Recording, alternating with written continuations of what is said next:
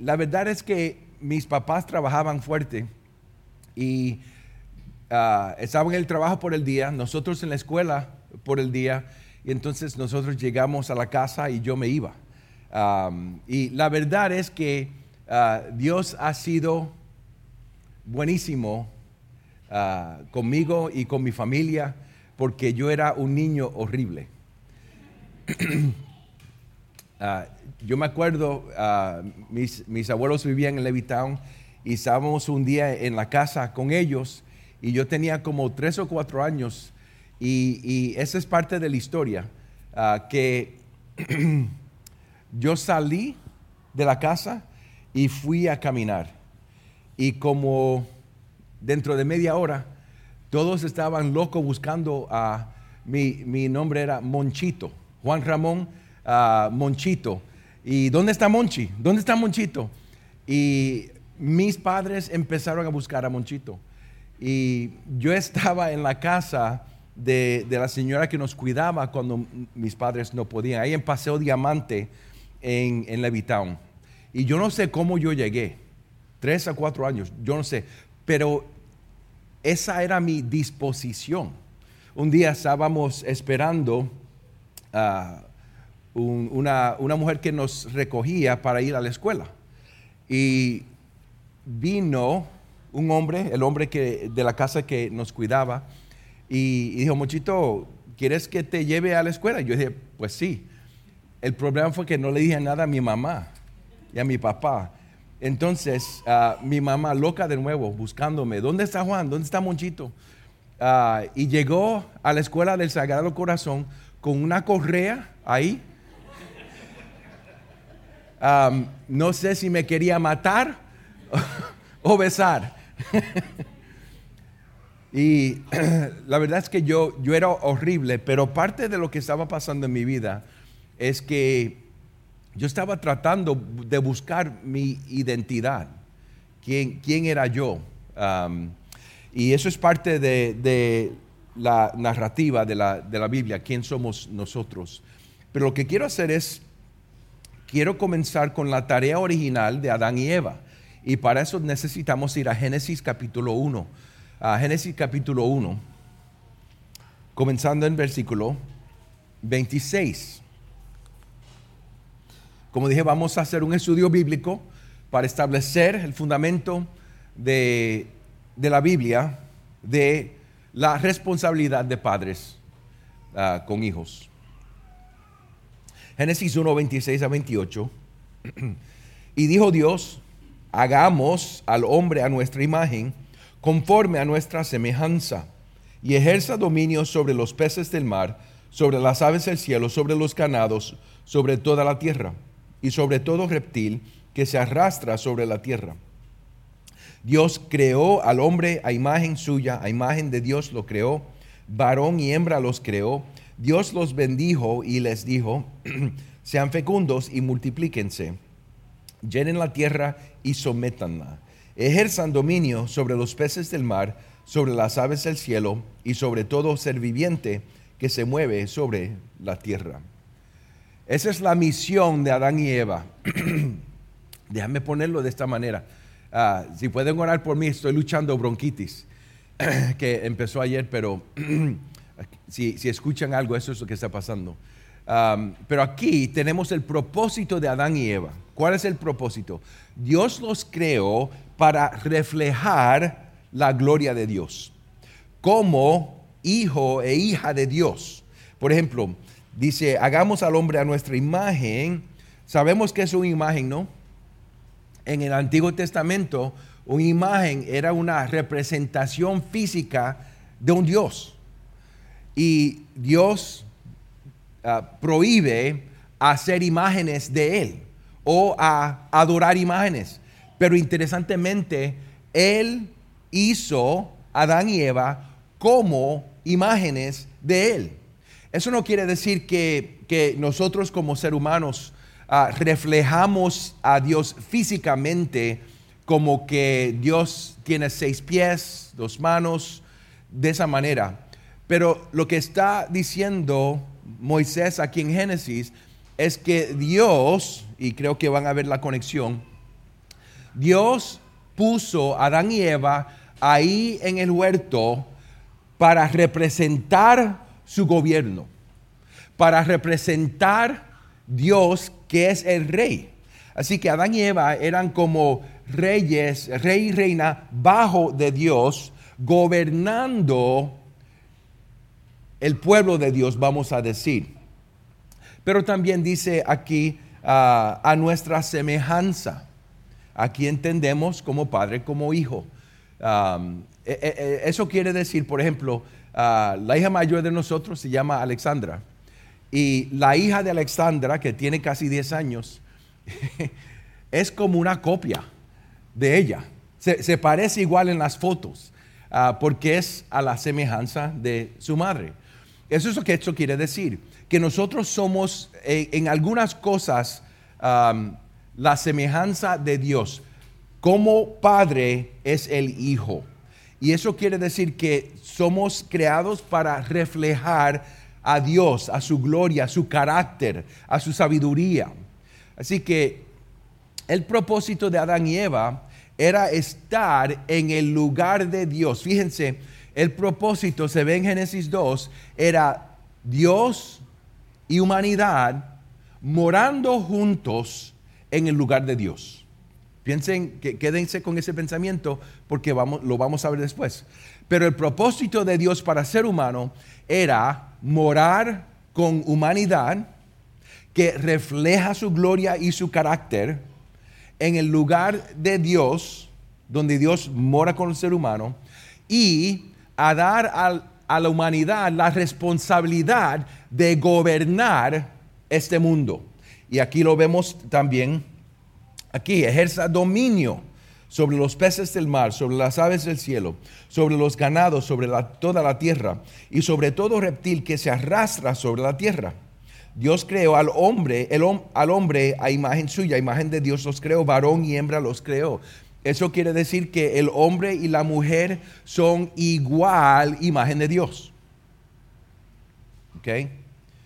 Aquí vemos la igualdad en humanidad, hombre y mujer, imagen de Dios. En Génesis 2 vamos a ver que aunque somos iguales espiritualmente como, como, imagen de Dios, en Génesis 2 tenemos diferentes roles. Pero aquí vemos la igualdad. Y aquí Dios puso a Adán y Eva en el huerto para ejercer dominio sobre la tierra. Interesantemente, vemos en Génesis 2 que el huerto tenía límites. No sé si se acuerdan en Génesis 2, pero los límites eran el río, los ríos. Habían unos ríos alrededor del huerto que, que daba límites a este lugar. Pero fíjense el propósito. Dice versículo 28, Dios los bendijo y les dijo, sean fecundos y multiplíquense, llenen la tierra Ahora, ¿qué quiere decir eso? Llenen la tierra. Y sométanla. Ejerzan dominio sobre los peces del mar, sobre los aves del cielo, sobre todo ser viviente que se mueve sobre la tierra. Así que vemos la misión de Adán era ser fecundos y multiplicar la imagen de Dios. Teniendo hijos y hijas, llenaban la tierra de la gloria de Dios de hijos que reflejan la imagen de Dios y de esa manera Dios se glorifica y el propósito era tener hijos y hijas que se multipliquen y cuando llegaban al límite seguir añadiendo al huerto hasta que el mundo entero es el huerto y Dios moraba con su pueblo en, ese compañerismo entre Dios y humanidad en el huerto que ahora cubre el mundo entero. Y ese es el propósito de, humanidad. Así que e, e, ese es el punto que, quiero que, que, puedan ver. El propósito de Dios para Adán y Eva era llenar el mundo de hijos y hijas que reflejan la imagen de Dios. Ese es el propósito. Ese es el punto que quiero que podamos ver, que teniendo hijos e hijas, llenando el huerto, añadiendo al territorio del huerto, llegaba un día cuando la tierra entera, el mundo entero, está lleno de la gloria de Dios. Ahora, ¿qué pasó? ¿Qué pasó? ¿Ah?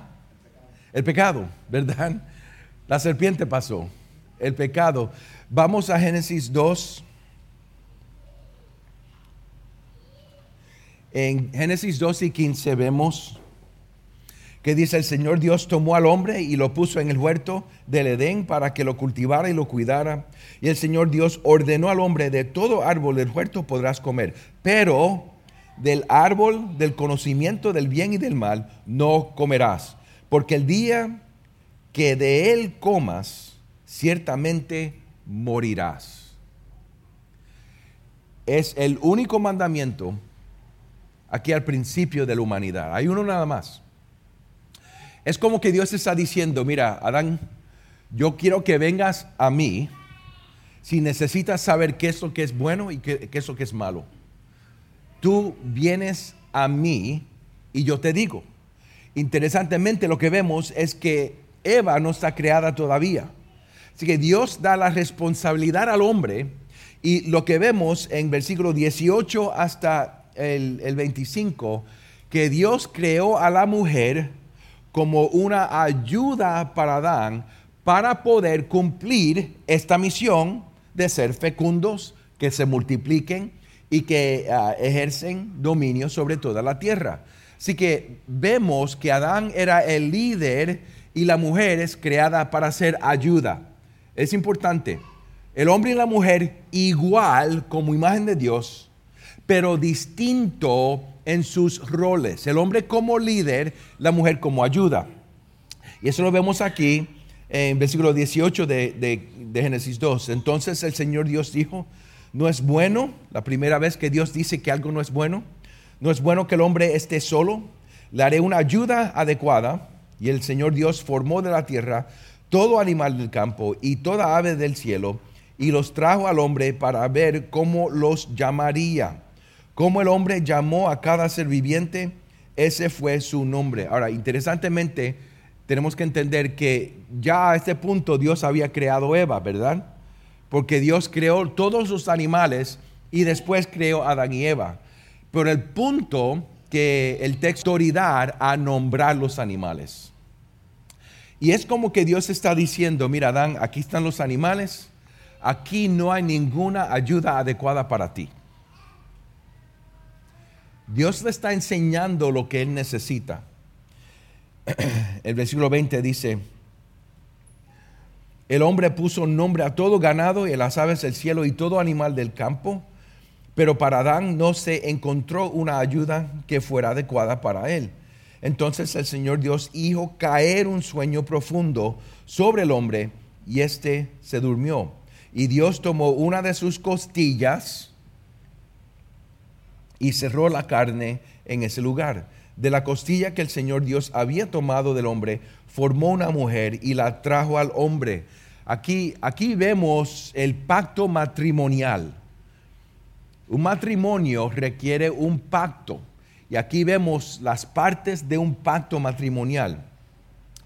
Dios aquí es como el padre que trae la novia y la presenta a su hijo. Y eso es lo que está pasando aquí. Y el hombre dijo, esta es ahora hueso de mis huesos y carne de mi carne. Ella será llamada mujer. Ahora, ¿qué, es interesante de eso? Antes vimos que Dios le dio autoridad a Adán a nombrar los animales y aquí vemos que Adán tiene la autoridad a nombrar la mujer porque el, del hombre fue tomada. Así que que vemos que hay un orden aquí, hombre y mujer igual, hombre como líder y mujer como ayuda adecuada. ¿Por qué eso es importante? Porque en mi ministerio pastoral, esta es la lucha que yo veo más que nada. Hombres que no funcionan como líder en sus casas Y eso es parte de lo que yo veo en, en mi ministerio pastoral.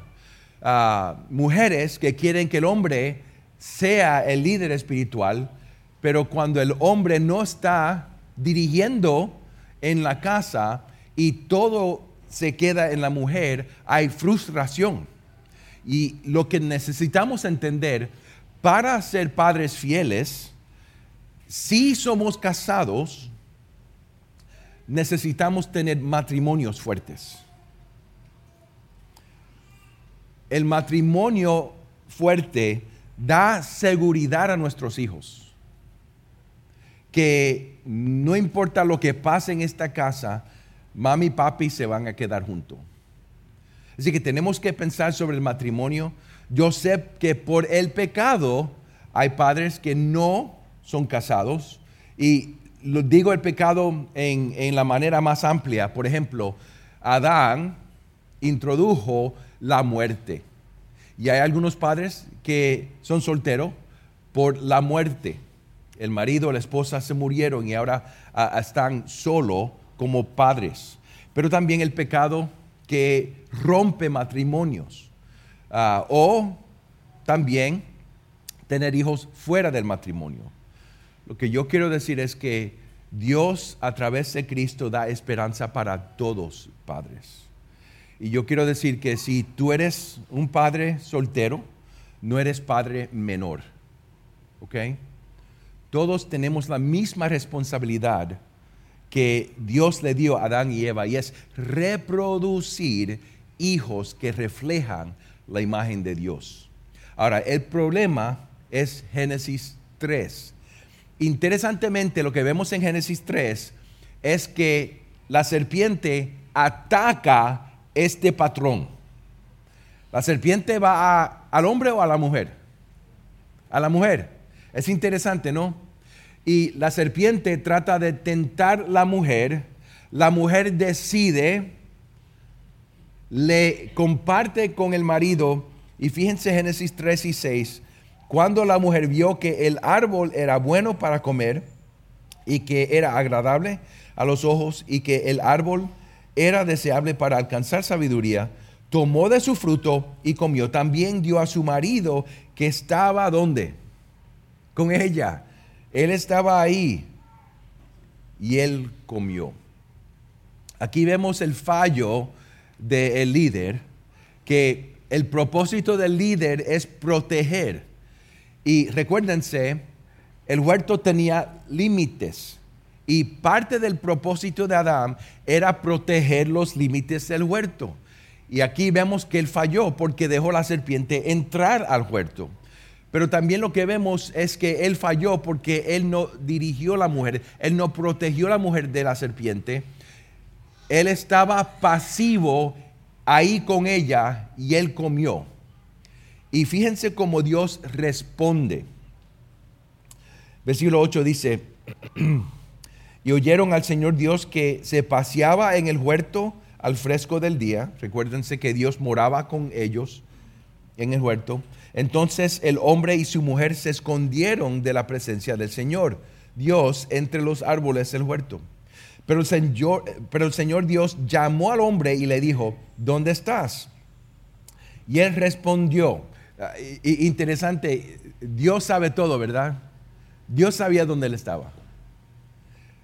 Fíjense aquí el amor de Dios, que Él nos busca. Aquí vemos el, amor de Dios que Él está buscando a Adán y a Eva. Y, y fíjense lo que está pasando aquí. Él les respondió, te oí en el huerto, tuve miedo porque estaba desnudo y me escondí.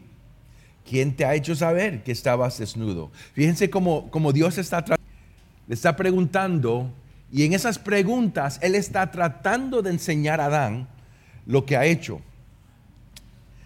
Pero el hombre todavía no, no sabe nada. Le preguntó Dios, ¿has comido del árbol del cual yo te mandé que no comerás? Y el hombre respondió, ¿qué, qué es lo que dice Adán? No fue mi culpa, fue la mujer que tú pusiste aquí. E, eso es lo que Adán dice. La mujer Él, está echando culpa a Dios. La mujer que tú pusiste aquí, ella es el problema.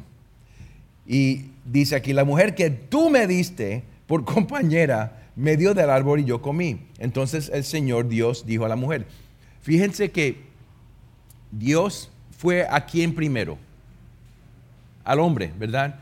La serpiente fue a quien primero, a la mujer. Pero Dios fue al hombre primero, ¿por qué? Porque el hombre es el líder. Y como líder, él tiene responsabilidad, aunque no tenga culpa. Como líder, él tiene responsabilidad, aunque no tenga la culpa.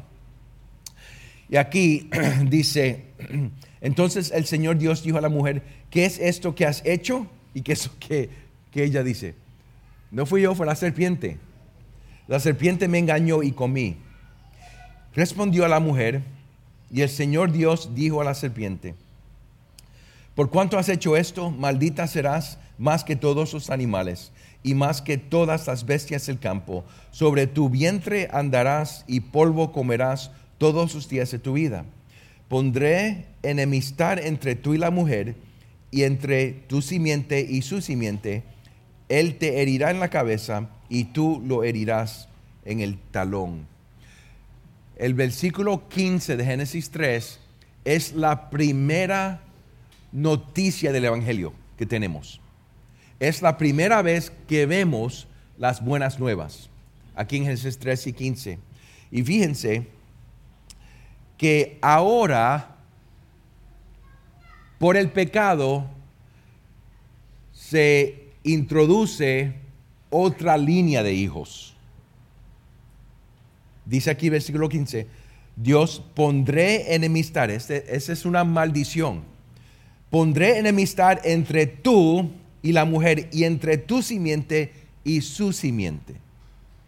Recuérdense, el propósito de Adán y Eva era ser fecundos y multiplicar la imagen de Dios.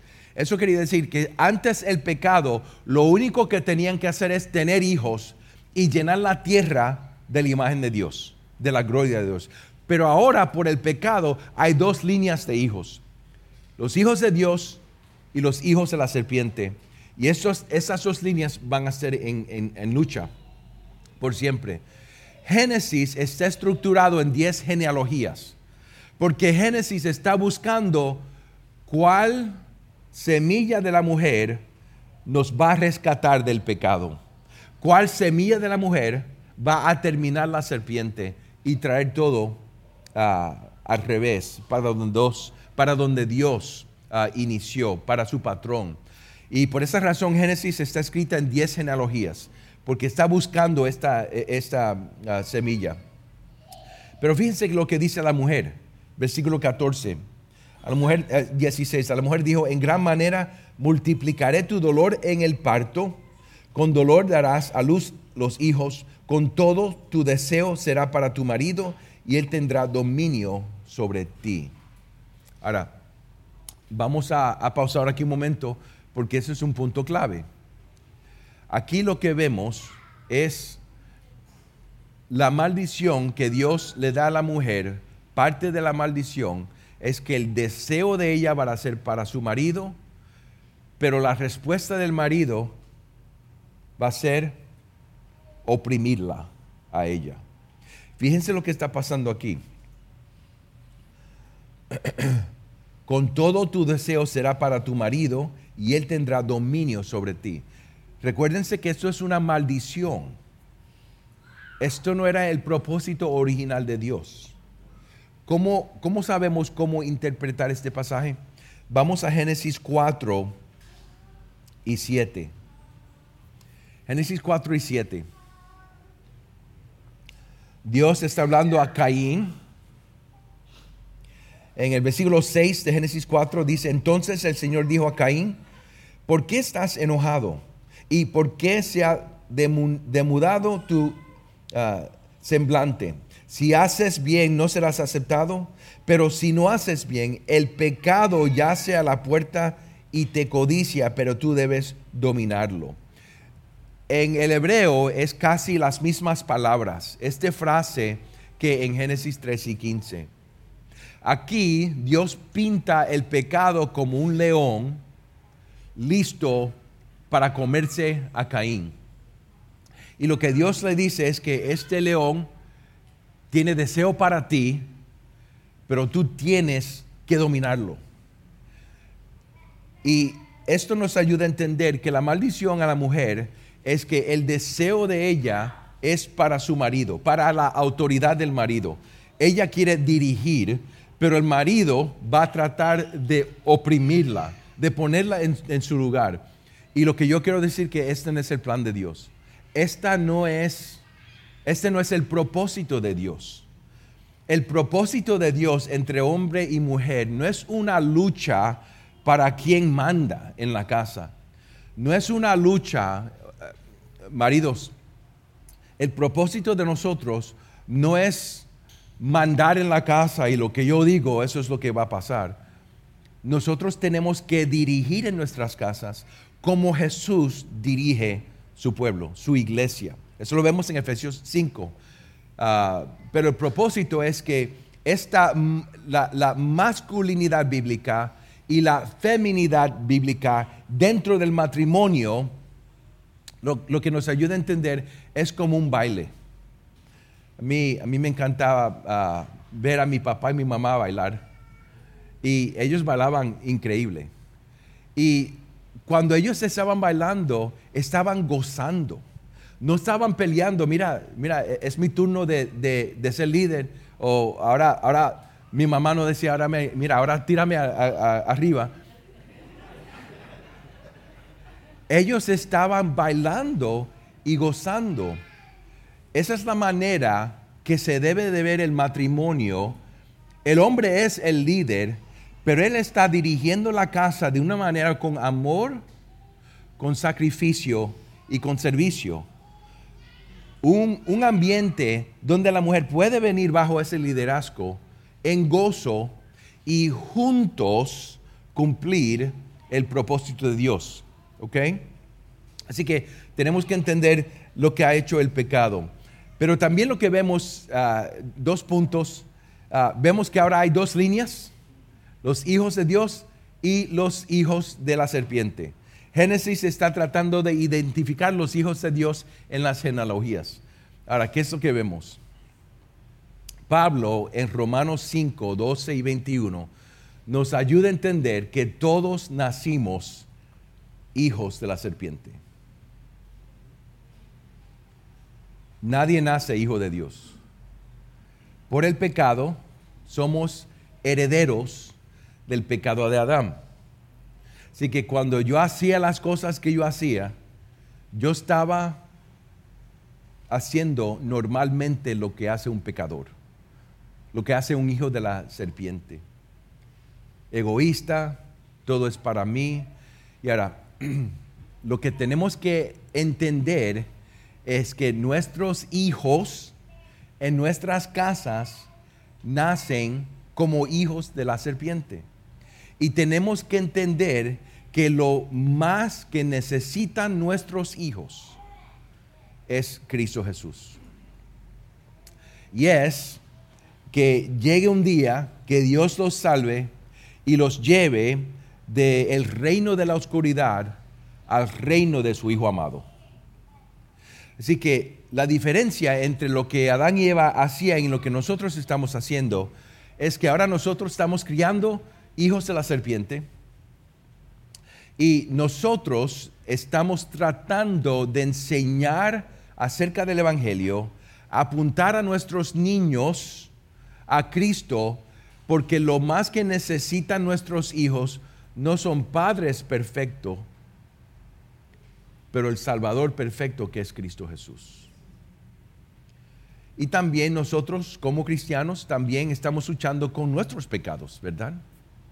Así que en nuestros hogares debemos de tener un ambiente de confesión de pecado y de perdón de pecado un ambiente de restauración y reconciliación después de confesar y dar perdón o pedir perdón, una restauración de relación.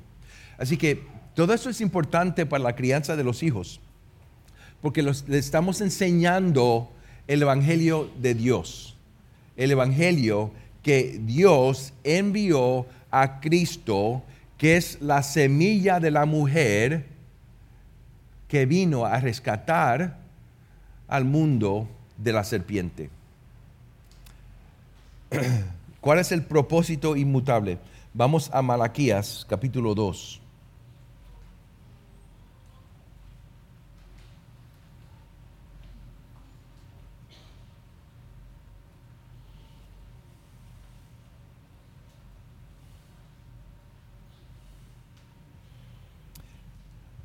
Malaquías capítulo 2, versículos 15 y 16.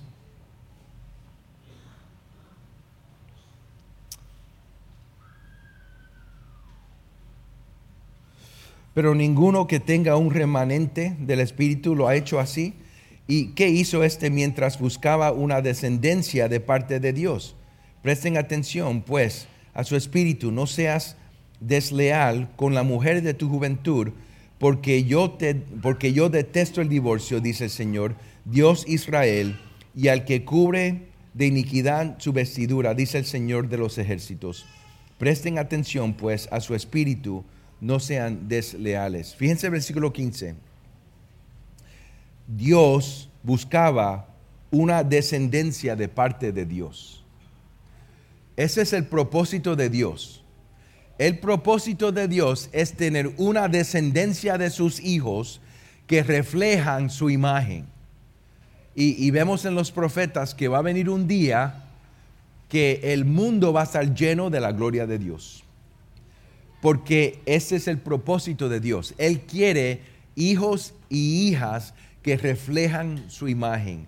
Y ahora por el pecado lo que pasa es que todos los niños nacen hijos de la serpiente, pero Dios, a través de Cristo, su evangelio y en el poder del Espíritu Santo, está salvando esta descendencia, transfiriendo del, del reino de oscuridad al reino de su Hijo amado.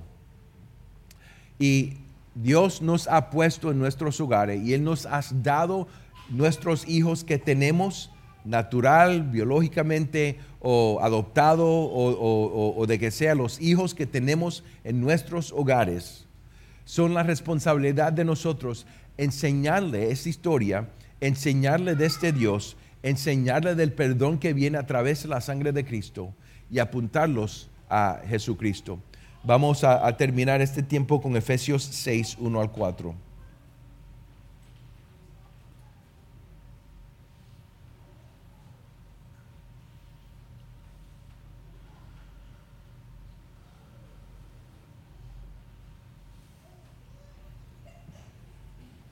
Pablo está hablando a la iglesia y eso es lo que quiere, quiere decir ser lleno del Espíritu Santo.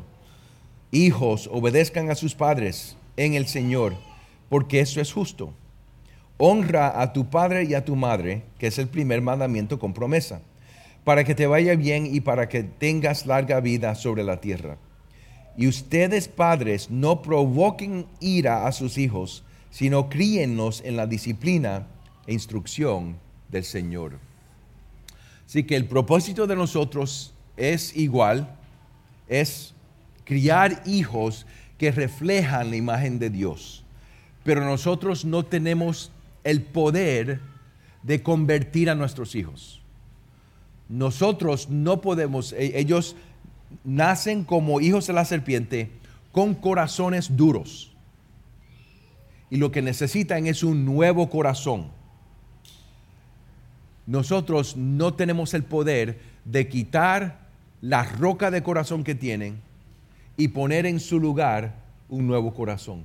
Eso es algo que nada más Dios puede hacer a través de Cristo. Él lo hace a través de Cristo que vino a morir para nuestros pecados, a vivir una vida perfecta, resucitado, inició el nuevo pacto que promete un nuevo corazón el Espíritu dentro de nosotros. Recuérdense, el propósito de Dios es morar con su pueblo. Y el Espíritu Santo es como un depósito que dice, yo voy a morar contigo, pero por ahora voy a morar contigo a través de mi Espíritu, pero te voy a traer a mi lugar.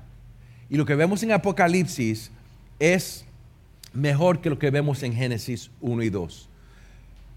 Los hijos de Dios morando en el pueblo de Dios, con Dios, en un lugar que no hay pecado. Y ahí no entran hijos de la serpiente, nada más que los hijos de Dios. Así que hermanos y hermanas, ese es el propósito para nosotros. El propósito para nosotros es criar hijos que reflejan la imagen de Dios, entendiendo que nacen pecadores y que tenemos que tener cuidado de la manera que los estamos criando para no provocar ira, para no frustrarlos, para que ellos pudieran ver el amor de Dios a través de nosotros como padres y para que pudieran ver la salvación de Cristo, que Él vino a rescatarnos de la serpiente. Vamos a orar y, tomar un tiempo de, break ah, por como cinco minutos, entonces regresamos para empezar a aplicar esto para nuestras vidas como, como padres. Querido Señor, gracias por explicar tu propósito para con nosotros como padres en tus escrituras. Ahora, Señor, ayúdanos con esta base, entender cómo debemos reflejar a tu imagen en nuestras casas y cómo debemos criar a nuestros hijos de manera que los apuntamos a Cristo y a la esperanza que trae Cristo. Ayúdanos, Señor, en el nombre de Cristo oramos. Amén.